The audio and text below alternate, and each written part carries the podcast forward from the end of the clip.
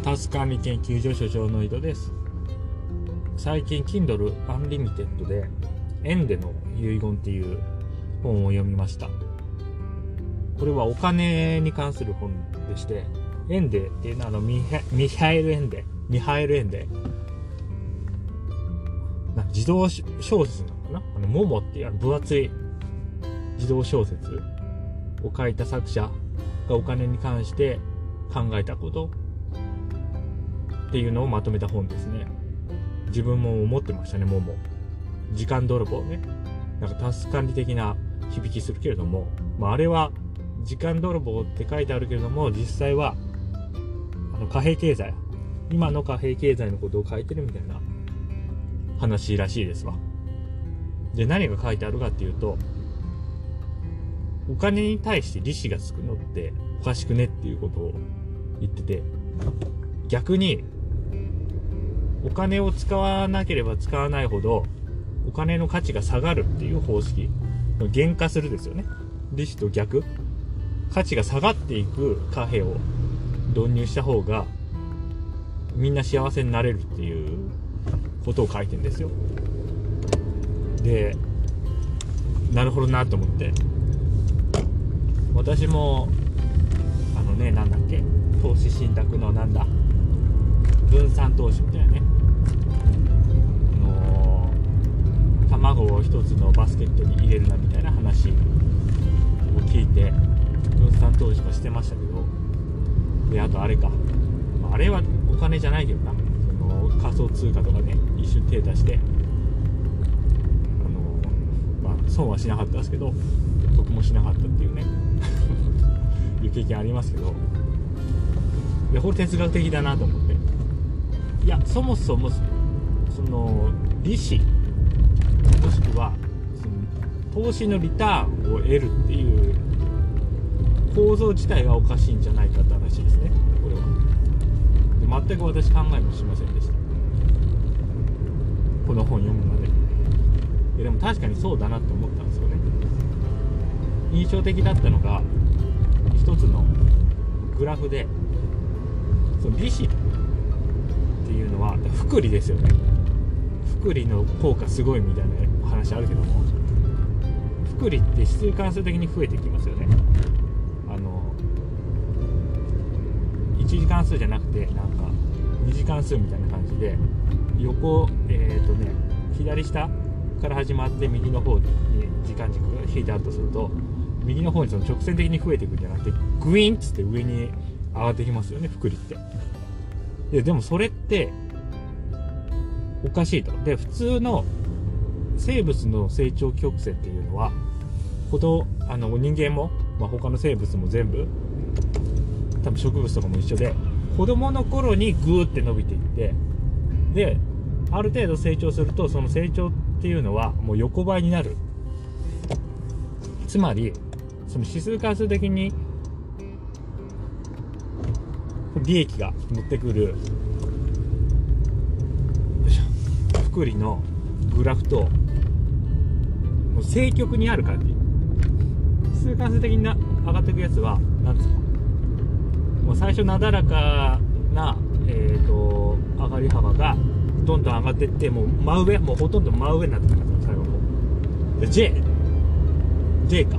J みたいになってますよね。で J を 声がおかしかったけど。J を半えっ、ー、とね縦縦方向の線対称で反対側向かしてでさらに、右に90度倒したら生物の成長曲線と同じになるっていう話なんですよね。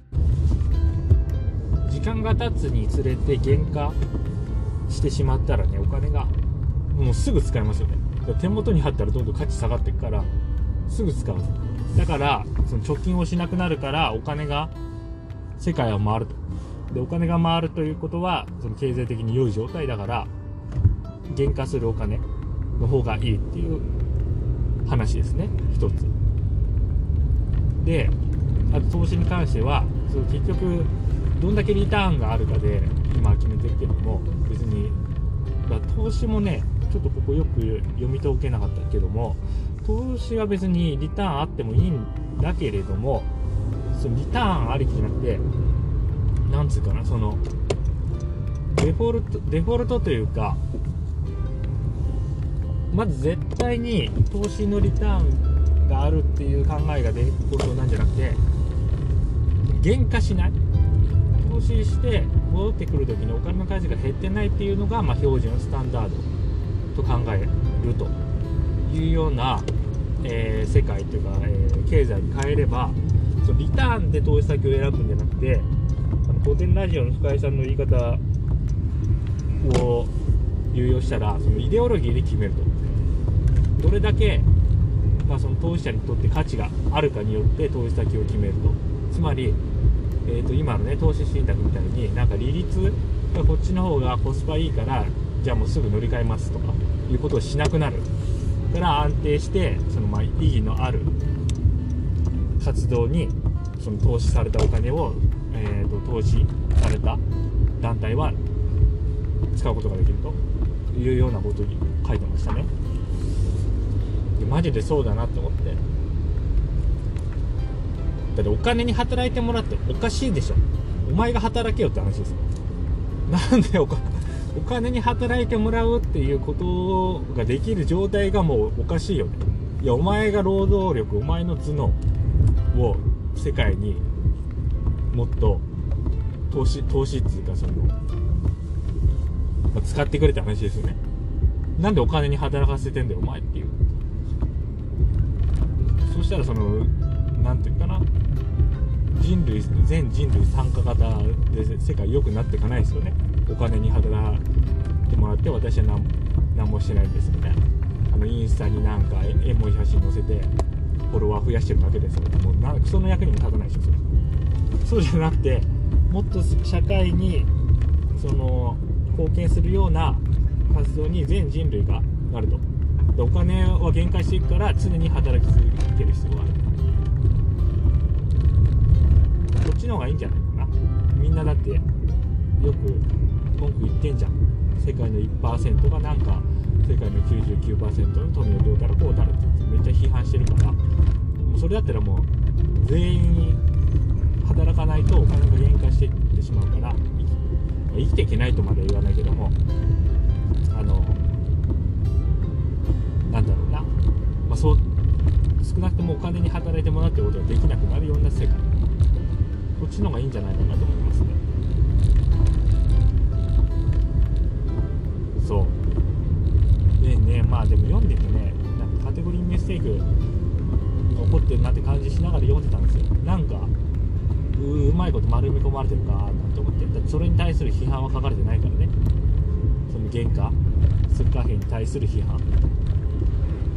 まあねもちろんこの福利っていう、まあ、概念が存在する世界が続いていたから今のこの世界があるからまあその福利のメリットはあるでしょうね。お金を貯めない人は逆に投資投資するからね貯めないって選択しない人は、えーと、リターンがあるから投資するっていう選択をしてるから、まあ、それによってお金がいろんなところに回ってるっていう側面ももちろんあると思います。よえでもね直感私のね体験とすごいマッチしてるのがさっきの説明ですよね。指数関数的に増えていくとでもしもしくはその1次関数でこの右肩上がりにこうやって成長していくっていうグラフでさえも生物の成長曲線に合わないわけですよ。で無限に右肩上がりだからね。生物はこうやって上に上がってでプラットになってでさーっと死ぬからね最後。でそれすらも厳しい常にその成長していく同じ比率でね。ででもまあそれに対して多分反論があるとするといやそそれはなんかその単一のもので比較してるからおかしくて世界は複合物であると。つまりある分野の成長が終わったら別の分野が成長しだすから常に成長可能なんだっていうことを言うでしょうね。投資家とかだったら。で私たちはその成長する分野に投資してるんだみたいな話になるかもだけどでもそれにしても結局どっか成長し続けてないといけないっていうことですよねそれは。でもそれ自体がもうしんどいでしょうって思うんですよ。私もね助かにやってきましたよもうずっとね。でまあ成長し続けるじゃないですか。あれはね常に改善だからね。でも数年前に思ったんですよ。あこれ切りねえじゃんと思って。ずっと PD し続けて PDCA し続けてたらもう切りねえじゃんと思ってこれ。あの回し車の中のハムスターの気持ちですね。ずっと回してんじゃんって思う俺。これ。10年ぐらい。でも未だに幸せになれないと。じゃあもうやめようって思ったんです。それだったらもう幸せになることを中心に据えた方がむしろコスパがいいよね。そうなんだ。そのそのね気持ちと合致したんですよね。だからそう原価する貨幣を導入する政党があったら私は政治に参加しますね。今全然参加してないけど。でそういう革命的なことをやる人を応援したいですね。はい。では次の収録で。